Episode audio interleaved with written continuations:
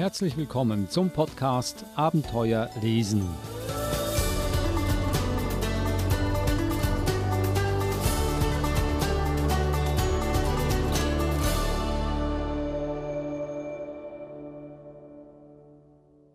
Erster Juli 1563 Mermaid in Southampton. Dieser Tag gibt Anlass zu großer Freude. Ich, Cornelius Folliwall Montag Walters vom Great Walters Estate, Berkshire, drehte mit meinem 21. Geburtstag heute endlich mein Erbe an.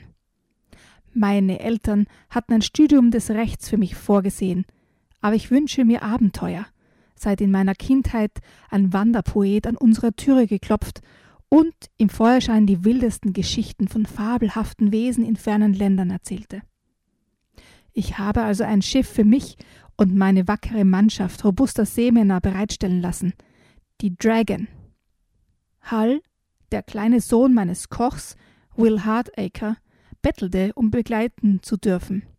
Er wird uns wohl eine Last sein, aber ich selbst hätte in meiner Jugend alles für eine solche Entdeckungsreise gegeben. Sein Vater sagte, er sei ein geistesgegenwärtiger Bursche. Ich kann nur hoffen, dass dem so ist. Mein Plan ist, ein großes Werk zu schaffen, einen Atlas aller Fabelwesen dieser Erde, um mein Wissen mit meinen Mitmenschen zu teilen. Noch weiß ich nicht, wohin die Reise uns führt. Sicher ist unser Vorhaben nicht ungefährlich, und es ist durchaus möglich, dass ich niemals zurückkehre. Aber ich kann nicht ruhen, bevor ich die Wunder dieser Welt mit eigenen Augen gesehen habe. Eines muss ich hinzufügen. Heute Abend, eine Nacht vor unserer Abfahrt in Southampton, klopfte ein Bote mit einem ganz ungewöhnlichen Schreiben an meine Zimmertür, verfasst in einer Schrift, die mir nie zuvor begegnet ist. Ich werde niemandem davon erzählen.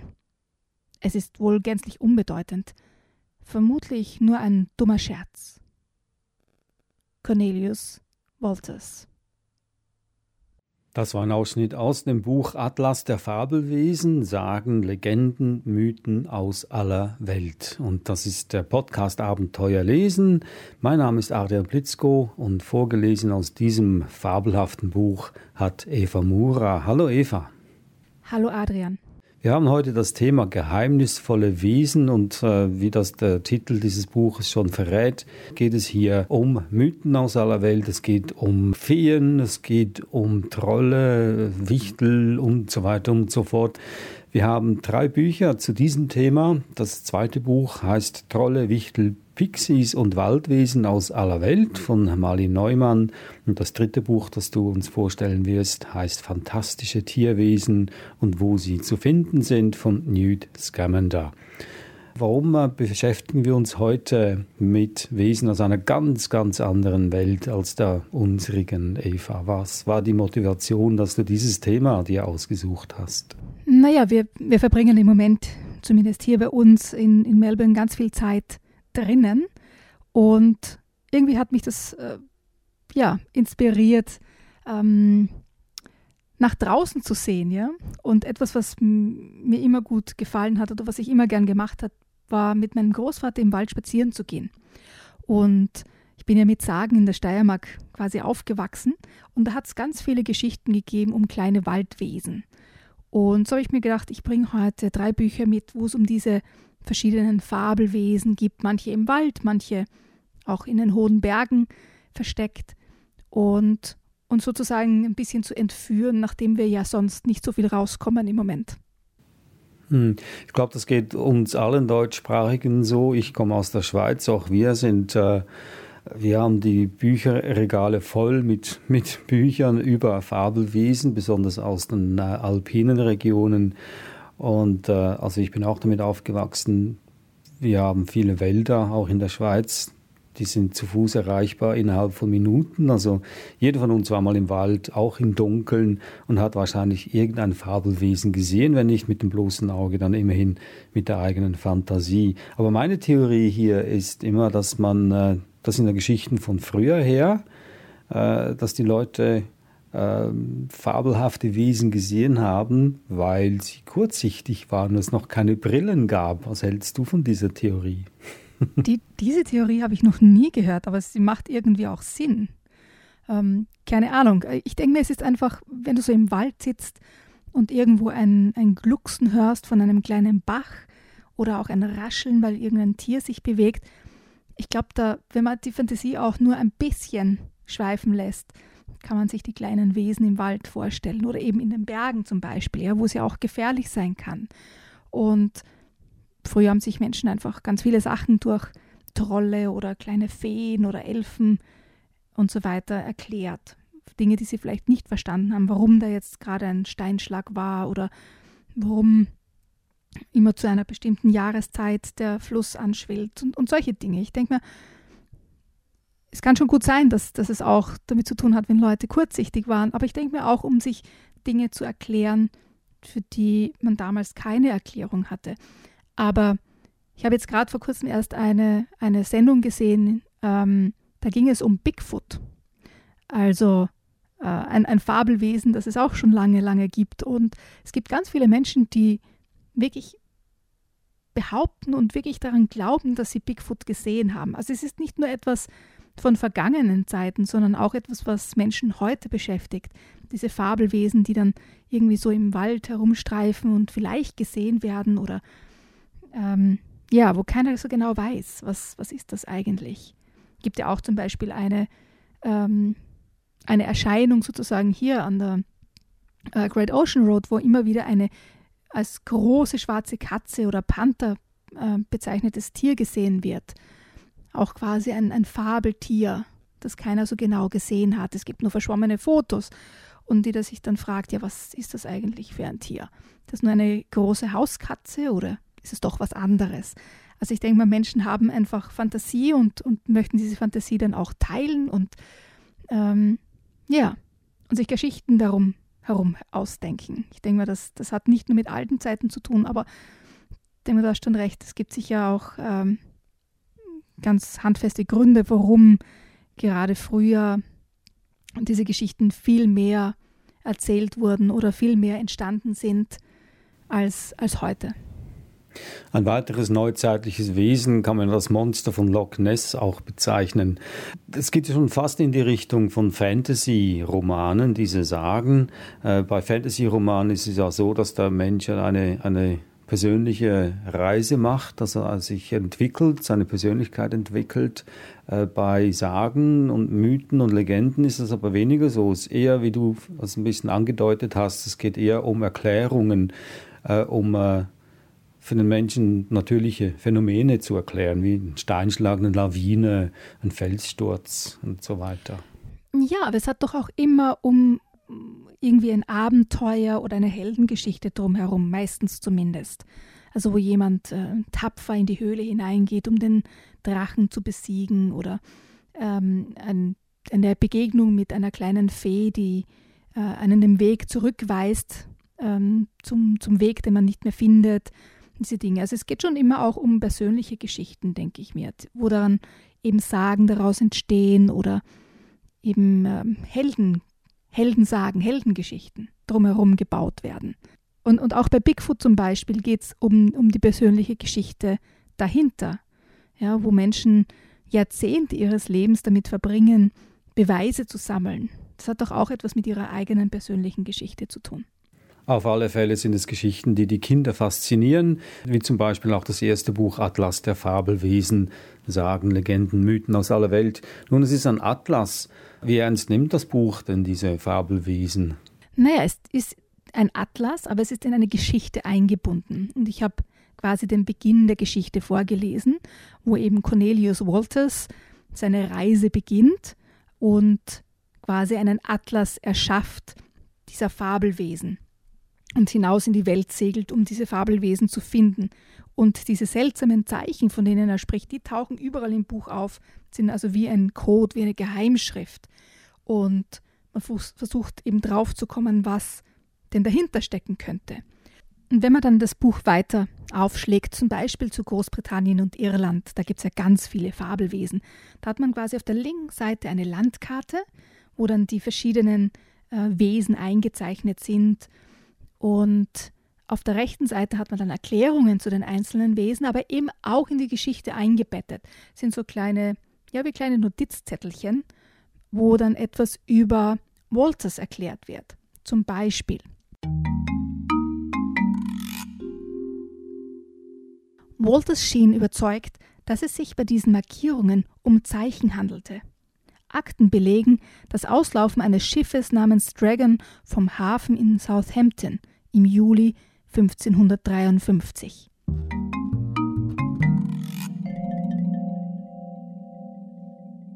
Also es gibt überall so kleine Hinweise und eben diese ähm, Geheimschrift in den Atlas hinein verpackt.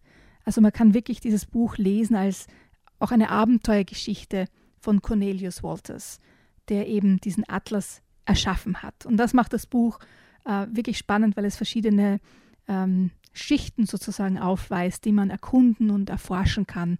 Also es ist wirklich ein, ein ganz tolles Buch als Atlas, aber auch eben als Abenteuergeschichte. Und das bringt uns gleich zum nächsten Buch und äh, ich mache das ganz bewusst, weil ich sehe schon, äh, du versinkst in diesem Atlas der Fabelwesen und möchtest am liebsten selber irgendwo in einer Ecke auf diesem Atlas dein Zuhause aufschlagen, aber so weit wollen wir es nicht kommen lassen. Wir gehen also zum nächsten Buch, Trolle, Wichtel, Pixies und Waldwesen aus aller Welt. Und das ist auch so etwas Ähnliches wie ein Atlas, denke ich mir. Aber auf alle Fälle beschreibt es äh, all diese Fabelwesen aus allen Teilen der Welt mit wunderschönen Bildern und auch kleinen Geschichten. Genau. Das heißt, das Buch heißt Trolle, Wichtel, Pixies und Waldwesen aus aller Welt. Und du hast gerade die Illustrationen angesprochen. Und die sind so wirklich so fantasievoll, dass man sich selbst in diesen Wald hinein versetzen kann. Und ähm, ich lese gleich ein Stückchen daraus vor, weil auch die, die Weise, wie es geschrieben ist, sehr poetisch ist, finde ich. Manchmal vergessen wir, dass es Dinge auf dieser Welt gibt, die kaum einer je mit eigenen Augen sieht und die niemand auf den ersten Blick erklären kann. Und doch existieren sie. In jeder Kultur der Erde werden Geschichten der Waldwesen von Generation zu Generation weitergegeben. Vielleicht wurde dir ja auch schon einmal von ihnen erzählt. Sie erscheinen in jeglicher Form, von mächtiger Waldgottheit bis zum winzigen Pilzbewohner. Als Meister der Tarnung bekommt kaum ein Mensch sie jemals zu Gesicht, und so scheint die Existenz dieser wundersamen Geschöpfe nach und nach in Vergessenheit zu geraten. Umso wichtiger, dass ihre Geschichten erzählt werden. In den Wäldern, quer durch Nordamerika bis hoch nach Kanada, leben Wölfe, Pumas und Grizzlybären. Aber wusstest du, dass hier auch kleine Baumwesen zu Hause sind? Die Ureinwohner des Stamms der Lakota nennen sie Kanotila. Das bedeutet kleiner Baumbewohner. Die geheimnisvollen Wichte gelten bei den Lakota als Boten der Geisterwelt. Hin und wieder erscheinen sie den schlafenden Menschen in ihren Träumen.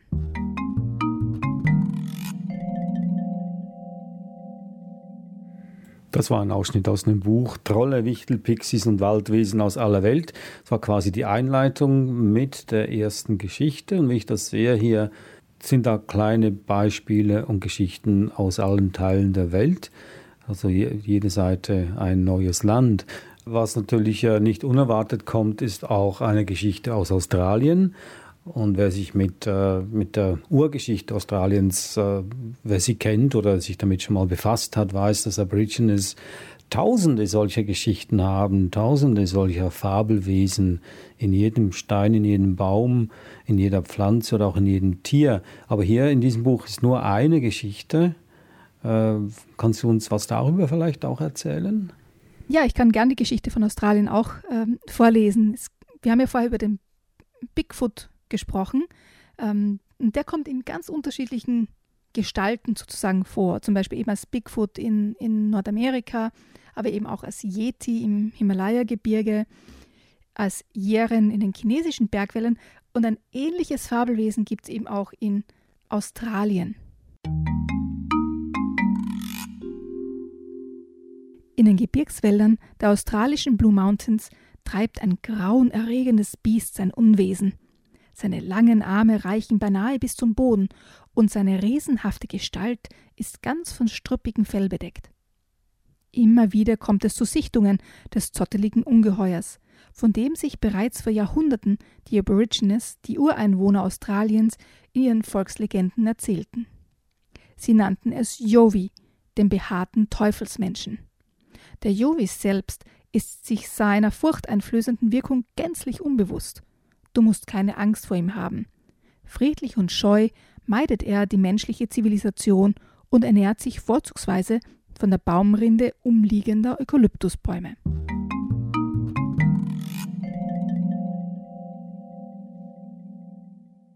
Das also die australische Geschichte aus dem Buch Trolle, Wichtel, Pixies und Waldwesen aus aller Welt.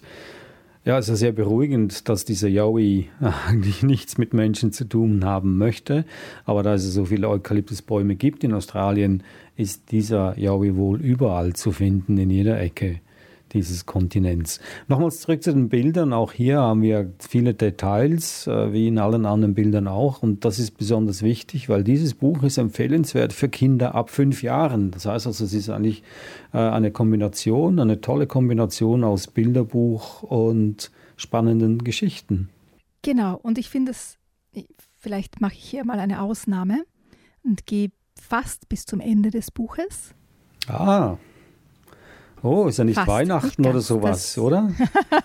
Nein, noch nicht. Aber ich finde ich find das so schön, schön beschrieben. Im Dickicht eines wild gewachsenen Waldes kann es schnell passieren, dass dir zwischen dem tanzenden Lichtspiel des Blätterdachs oder in den runzeligen Formen der Baumrinde eine Gestalt erscheint. Einen Wimpernschlag später ist sie auch schon wieder verschwunden. Kein Wunder, denn so ein Baum ist voller Leben und der Wald Heimat unzähliger Kreaturen, von denen du jetzt noch mehr kennst. Von vielen dieser Wesen wussten schon unsere Urahnen in aller Welt, zu allen Zeiten zu erzählen. Trotz allem beginnen die Wälder der Erde schon seit Jahren Stück für Stück zu verschwinden. So ein Baum ist leise, sanft und langsam. Niemals wird einer lautstark Hilfe einfordern sei gut zu ihm.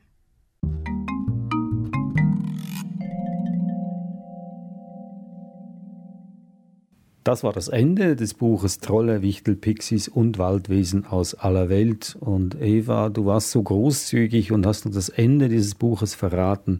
Ja, okay, ähm, man kann ja, ja, okay, es ist ein, in dem Sinne ein Ende es ist ja keine ganze durchgehende Geschichte, sondern es sind viele, viele kleine Geschichten, wie gesagt, aus allen Teilen der Welt. Und das ist also quasi eine Zusammenfassung, wie man mit diesen Geschichten umgehen soll. Also es ist eine Message hier, die wir bekommen, ja.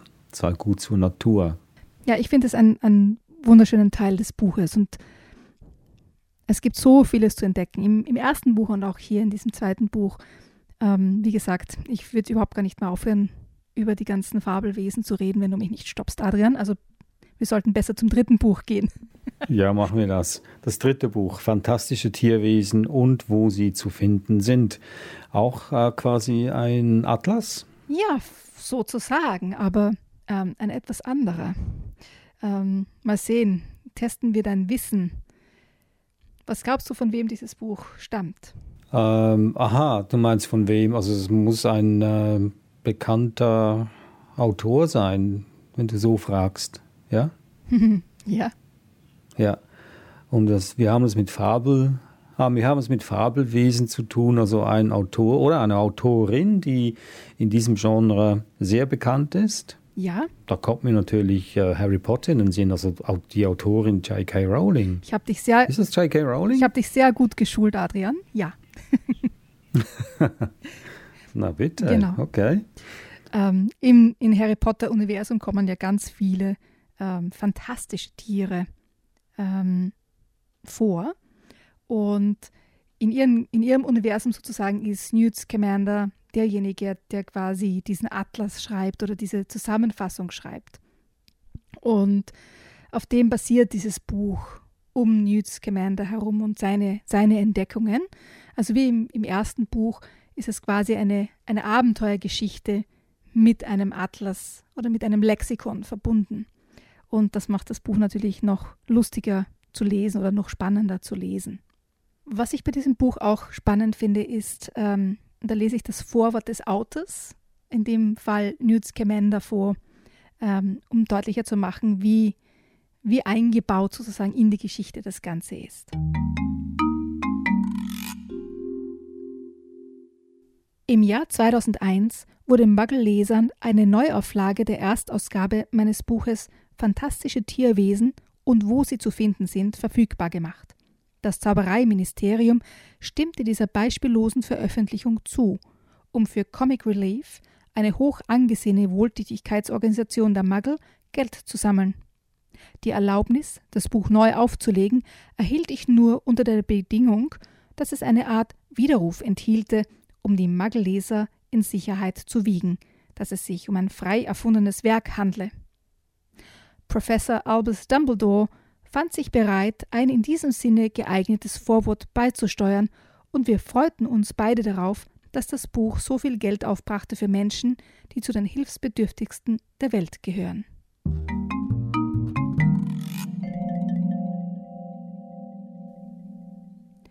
Also es war der Beginn des Buches und was quasi die, die Wahrheit dahinter ist, dass J.K. Rowling ähm, quasi ihr gesamtes Autorenhonorar zur Verfügung gestellt hat für, ich glaube, ein oder zwei Wohltätigkeitsorganisationen. Also alles, was dieses Buch sozusagen einbringt, geht an diese Wohltätigkeitsorganisationen. Das Buch ist empfehlenswert für Kinder ab zehn Jahren. Heißt es, man muss ein eingefleischter Harry Potter-Fan sein, um zu verstehen, worum es hier geht und auch die, die verschiedenen Tierwesen zu verstehen? Ich weiß nicht, ob man ein eingefleischter Harry Potter-Fan ähm, sein muss, aber es hilft natürlich. Ja? Aber es gibt natürlich ganz viele Fabelwesen in diesem Buch, die es auch in anderen äh, Geschichten und in anderen Fantasy-Büchern äh, gibt, wie zum Beispiel Werwölfe. Ja? Also die gibt es ja auch äh, in, in anderen.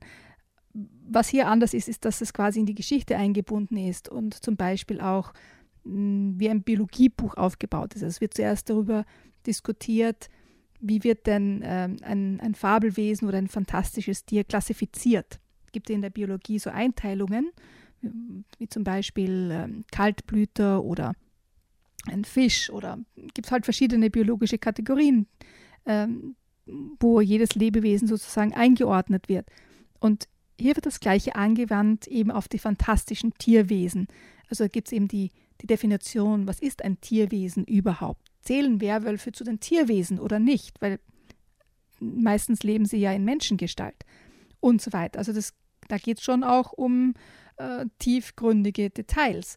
Und dann ähm, geht es darum zum Beispiel, wie werden fantastische Tierwesen ähm, von Muggel wahrgenommen. Und äh, die Muggel sind ja diejenigen von uns, die leider nicht über irgendwelche Zauberkräfte verfügen, so wie du und ich eben zum Beispiel Muggel sind, leider. Und wie wir diese fantastischen Tierwesen wahrnehmen würden. Und dann geht es wirklich auch äh, ins Detail, ähm, zum Beispiel, wo man die verschiedensten Tierwesen findet, ähm, was man alles beachten muss warum das überhaupt wichtig ist, ähm, welche zum Beispiel harmlos sind oder besonders langweilig sind. Äh, das habe ich auch lustig gefunden. Ähm, und dann geht es in, in das Lexikon, das mit, natürlich mit A beginnt. Ähm, Acromantula ist das erste. Falls du Angst vor Spinnen hast, solltest du äh, das erste überspringen und endet mit ähm, den Zentauren mit Z. Also ganz, ganz viel Wissen verpackt in dieses Lexikon. Also auch ein Buch, das viele, viele Abende verkürzen kann oder zu äh, Albträumen führen kann, wenn man diese Bücher, dieses Buch spät in der Nacht noch liest. Das waren sie also, diese drei Bücher aus der Welt der geheimnisvollen Wesen. Ich äh, stelle sie hier nochmals vor. Das erste war Atlas der Fabelwesen, Sagen, Legenden, Mythen aus aller Welt von Sandra Lawrence im Prestel Verlag erschienen, empfehlenswert für Kinder oder Leser ab acht Jahren. Das zweite Buch Trolle, Wichtel, Pixies und Waldwesen aus aller Welt von Marlene Neumann im Bohem Verlag erschienen, empfehlenswert für kleine Leser ab fünf Jahren und das dritte, letzte Buch Fantastische Tierwesen und wo sie zu finden sind von J.K. Rowling und Newt Scamander im Carlsen Verlag erschienen. Empfehlenswert für Harry Potter Fans ab zehn Jahren, nee, für alle Leser ab zehn Jahren. Eva Mura, besten Dank für diese drei Bücher. Und äh, wir haben das in einer Rekordzeit durchgebracht, weil äh, wir könnten durchaus, du könntest durchaus stundenlang über diese Bücher sprechen, denke ich mir. Äh, aber leider fehlt uns hier die Zeit. Aber das Thema kommt sicher ein andermal wieder zum Vorschein. Und wenn Sie in der Zwischenzeit noch mehr Episoden von uns hören möchten, können Sie das auf unserer Webseite sbs.com.au-german auf Themen klicken und dann Abenteuer lesen. Mittlerweile haben wir, oder wir kommen nahe an 200 Episoden heran. Das sind 200 mal drei Bücher im Schnitt, also 600 Bücher, die Sie sich zu äh, Herzen führen können. Oder sonst gehen Sie auf Ihren Podcast-Portal, dort finden Sie auch alle unsere Episoden. Sagen Sie es weiter, dass es uns gibt. Wir freuen uns auf jeden Hörer, jede Hörerin. Und äh, das war wieder mal ein Beweis, wie man mit Lesen ein wahres Abenteuer erleben kann. Besten Dank, Eva Mura. Danke dir, Adrian. Bis zum nächsten Mal. Tschüss, ich bin Adrian Blitzko. Machen Sie es gut.